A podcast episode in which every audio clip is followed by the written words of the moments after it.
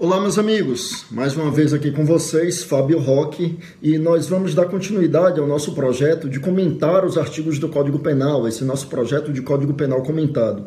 Gravamos um primeiro vídeo em que nós trouxemos os comentários do artigo 1 do Código Penal, e agora a gente avança para falarmos do artigo 2. Olha, o artigo 2 ele começa lá no caput do artigo 2, né, ele começa trazendo a figura da abolitio criminis. Abolitio se escreve com T, é abolitio que se escreve, né? Então, abolitio crimes, literalmente seria abolir o crime. O que é que diz o caput do artigo 2 então? Ele diz que ninguém poderá ser punido por fato que lei posterior deixou de considerar crime, cessando em virtude dela a execução e os efeitos penais da sentença condenatória. Vamos por partes. Então vamos lá. Abolição crimes, né, ou seja, abolir o crime, se ocorre exatamente nesse momento em que uma lei deixa de considerar uma conduta como criminosa. A gente lembra, a gente falou no nosso encontro anterior, ao tratarmos do princípio da legalidade, que eu preciso de uma lei em sentido material e formal para que determinado fato passe a ser crime, porque não há crime sem lei anterior que o defina. Pois bem, para que a conduta passe a ser crime, eu preciso de lei. Para que a conduta deixe de ser crime, eu também terei uma lei. Então, essa lei que faz com que o fato deixe de ser criminoso, a isso nós damos o nome de abolício crimes. Então, por exemplo, em 2005, deixou de ser crime o adultério, o rapto consensual, a sedução. Eram condutas consideradas criminosas até aquele momento e deixou de ser crime, eu repito, no ano de 2005. Só que algumas questões importantes.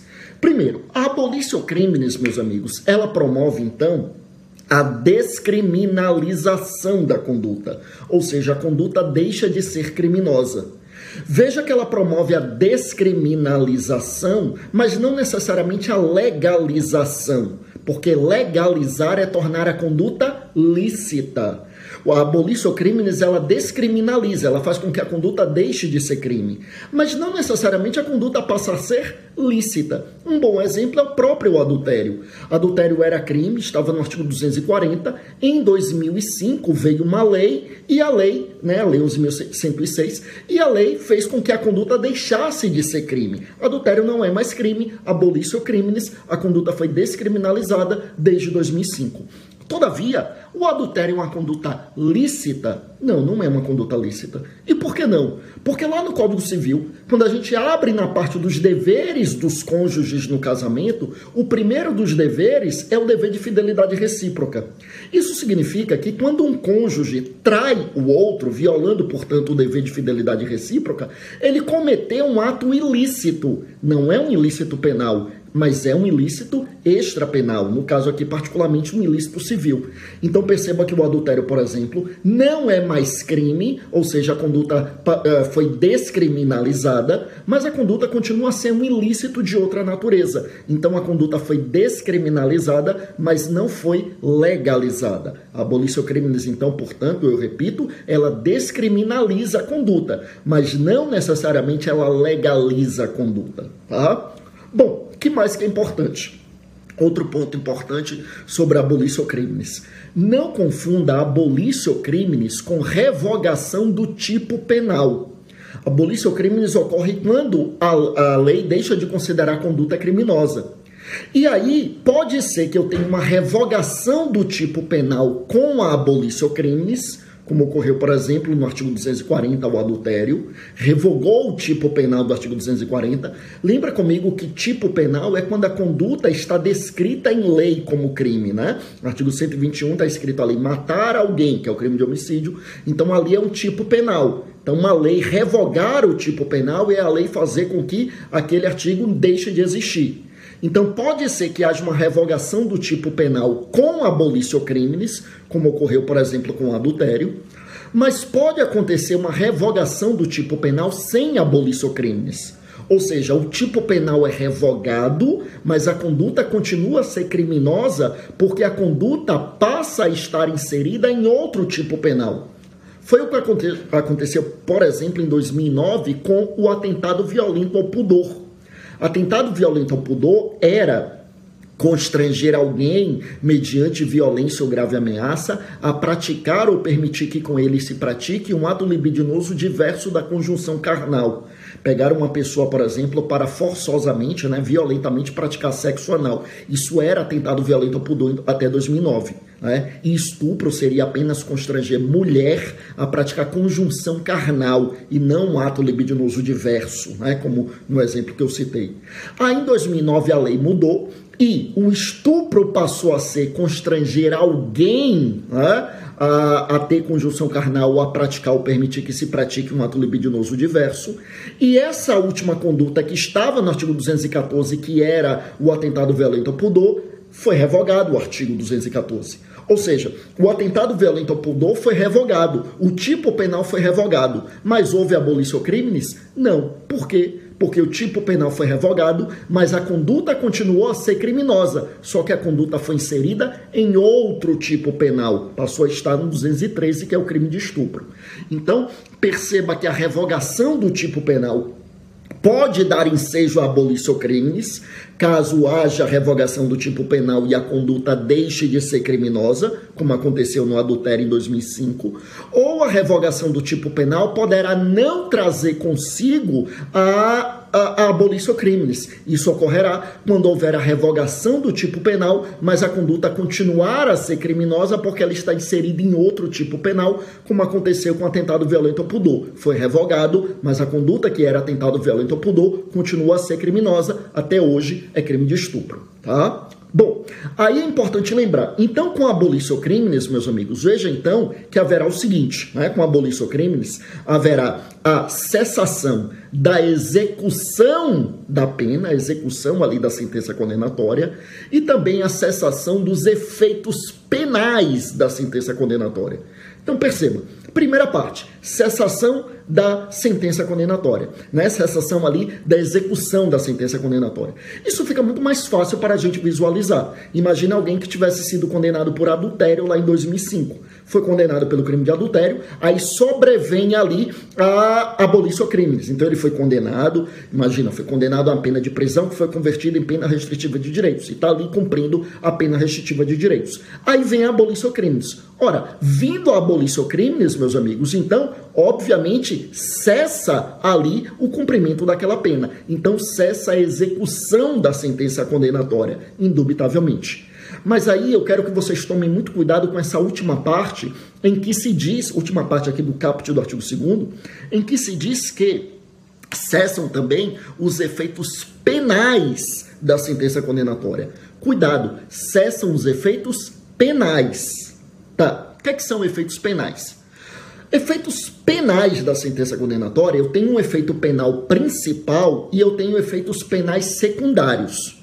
Efeito penal principal, a gente já falou, é execução da pena.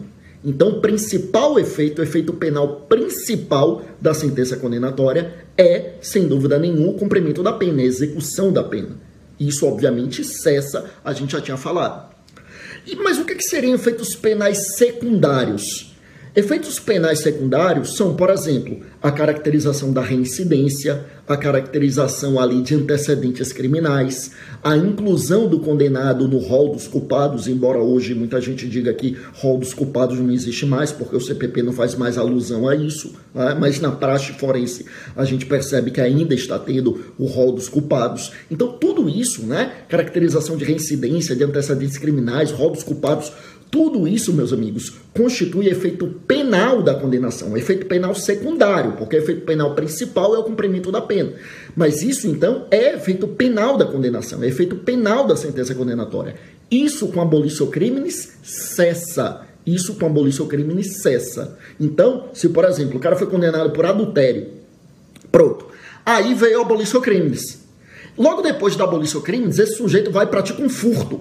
Eu posso considerar que ele é reincidente? Não, porque o reincidente é quando eu cometo um crime, tendo transitado e julgado a condenação por um crime anterior, desde que não seja crime político, crime militar próprio e que não tenha sobrevindo aqui o prazo uh, que é o prazo depurador, né? o período depurador, que é o prazo em relação ao qual ele deixa de ser reincidente. Então, Vamos imaginar, não, o sujeito cometeu o adultério e logo depois ele é condenado, transita em julgado e logo depois ele comete o furto.